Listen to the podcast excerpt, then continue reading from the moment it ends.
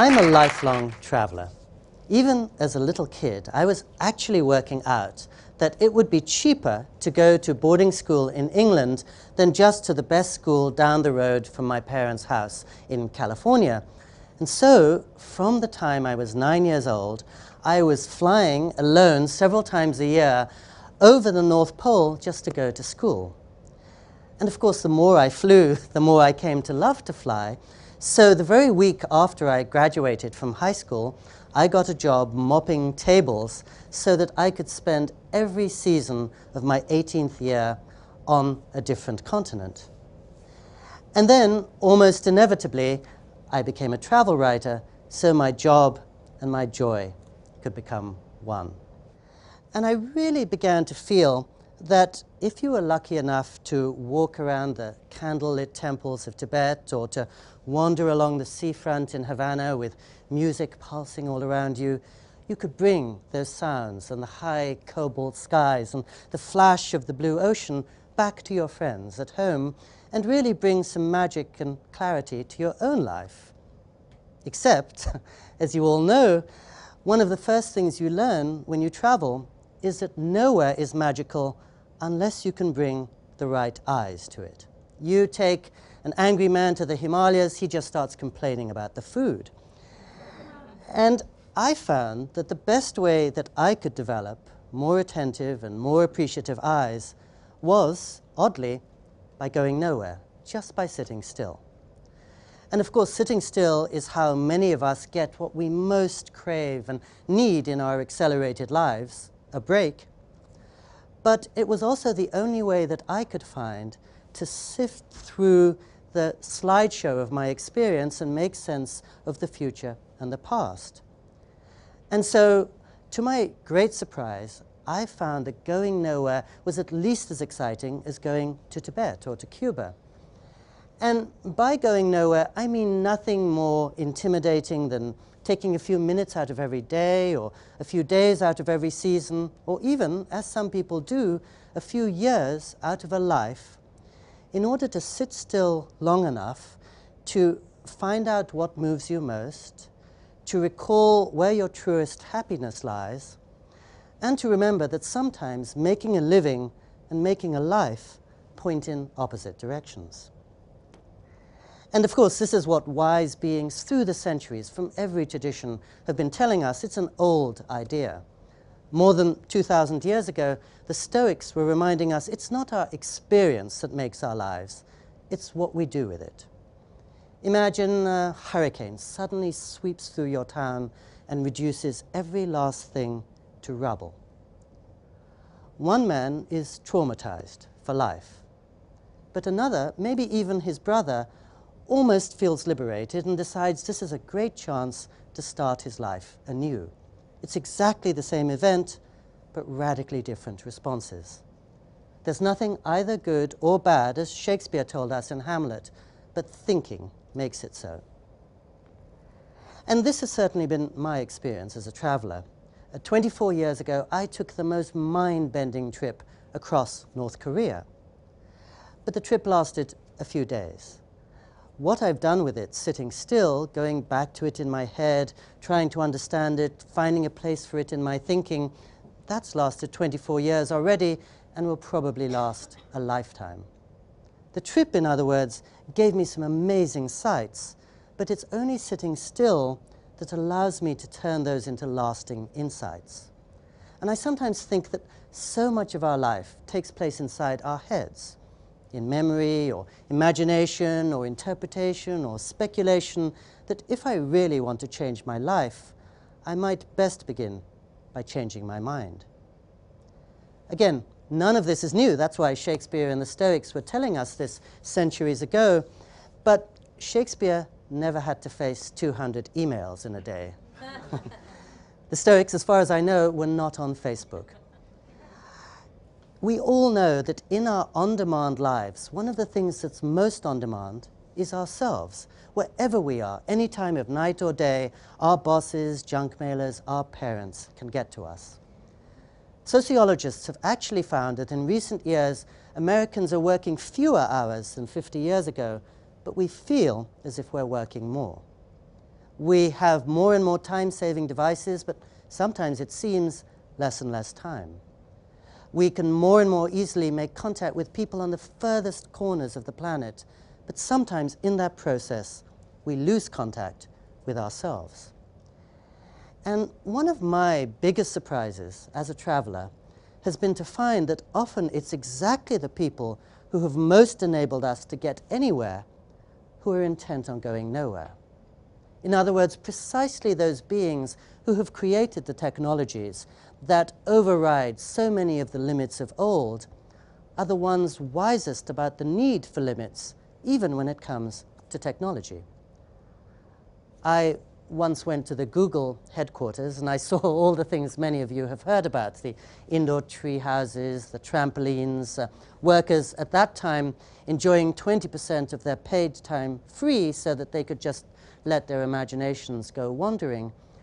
But what impressed me even more was that as I was waiting for my digital ID, one Googler was telling me about the program that he was about to start to teach the many, many Googlers who practice yoga to become trainers in it. And the other Googler was telling me about the book that he was about to write on the inner search engine and the ways in which science has empirically shown that sitting still or meditation can lead not just to better health or to clearer thinking, but even to emotional intelligence.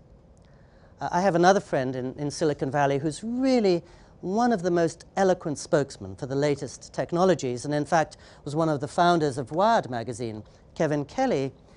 And Kevin wrote his last book on fresh technologies without a smartphone or a laptop or a TV in his home. And like many in Silicon Valley, he tries really hard to observe what they call an internet Sabbath whereby for 24 or 48 hours every week, they go completely offline in order to gather the sense of direction and proportion they'll need when they go online again. The one thing perhaps that technology hasn't always given us is a sense of how to make the wisest use of technology. And when you speak of the Sabbath, uh, look at the Ten Commandments. There's only one word there for which the adjective holy is used. Uh, that's the Sabbath. Uh, pick up the Jewish holy book of the Torah. Its longest chapter, it's on the Sabbath. And we all know that it's really one of our greatest luxuries, the empty space. In many a piece of music, it's the pause or the rest that gives the piece its beauty and its shape. And I know I, as a writer, will often try to include a lot of empty space on the page so that the reader can complete my thoughts and sentences, and so that her imagination has room to breathe. Now, in the physical domain, of course, many people, if they have the resources, uh, will try to get a place in the country, a second home. I've never begun to have those resources, but I sometimes remember that any time I want, I can get a second home in time, if not in space, just by taking a day off.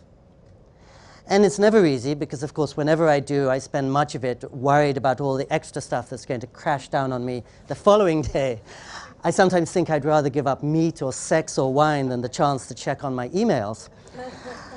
and every season, I do try to take three days off on retreat. But a part of me still feels guilty to be leaving my poor wife behind and to be ignoring all those seemingly urgent emails from my bosses and maybe to be missing a friend's birthday party. But as soon as I get to a place of real quiet, I realize that it's only by going there that I'll have anything fresh or creative or joyful to share with my wife or bosses or friends. Otherwise, really, I'm just foisting on them my exhaustion or my distractedness, which is no blessing at all. And so, when I was 29, I decided to remake my entire life in the light of going nowhere uh, one evening I was coming back from the office. It was after midnight. I was in a taxi driving through Times Square. And I suddenly realized that I was racing around so much I could never catch up with my life. And my life then, as it happened, was pretty much the one I might have dreamed of as a little boy. I had really interesting friends and colleagues. I had a nice apartment on Park Avenue and 20th Street. I had, to me, a fascinating job writing about world affairs, but I could never separate myself enough from them to hear myself think, or really to understand if I was truly happy. And so I abandoned my dream life for a single room on the back streets of Kyoto, Japan, uh, which was the place that had long exerted a strong, really mysterious gravitational pull on me. Even as a child, I would just look at a painting of Kyoto and feel I recognized it. I, I knew it before I ever laid eyes on it. But it's also, as you all know, a beautiful city encircled by hills, filled with more than 2,000 temples and shrines, where people have been sitting still for 800 years or more. And quite soon after I moved there, I ended up where I still am uh, with my wife, formerly our kids, in a two room apartment in the middle of nowhere where we have no bicycle, no car, no TV I can understand. And I still have to uh, support my loved ones as a travel writer and a journalist, so clearly this is not ideal for job advancement, uh, or for cultural excitement, or for social diversion.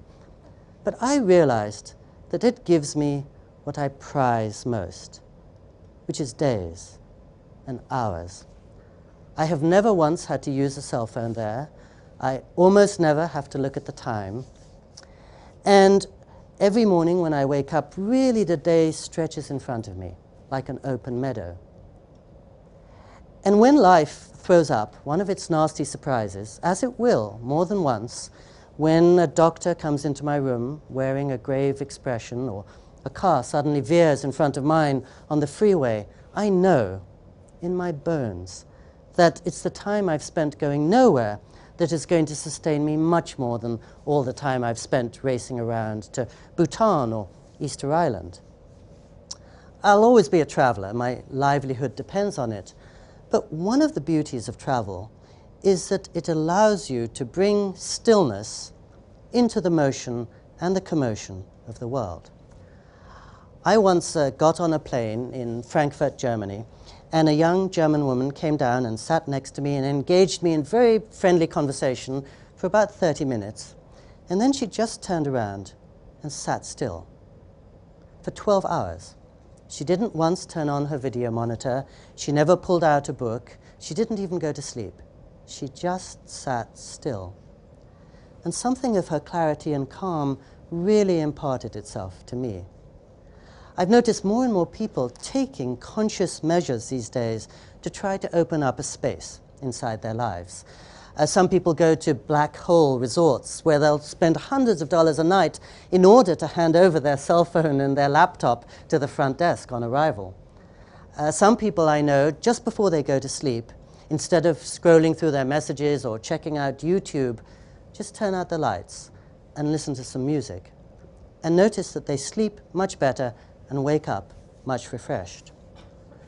I was once fortunate enough to drive into the high, dark mountains behind Los Angeles, where the great poet and singer and international heartthrob Leonard Cohen was living and working for many years as a full time monk in the Mount Baldy Zen Center.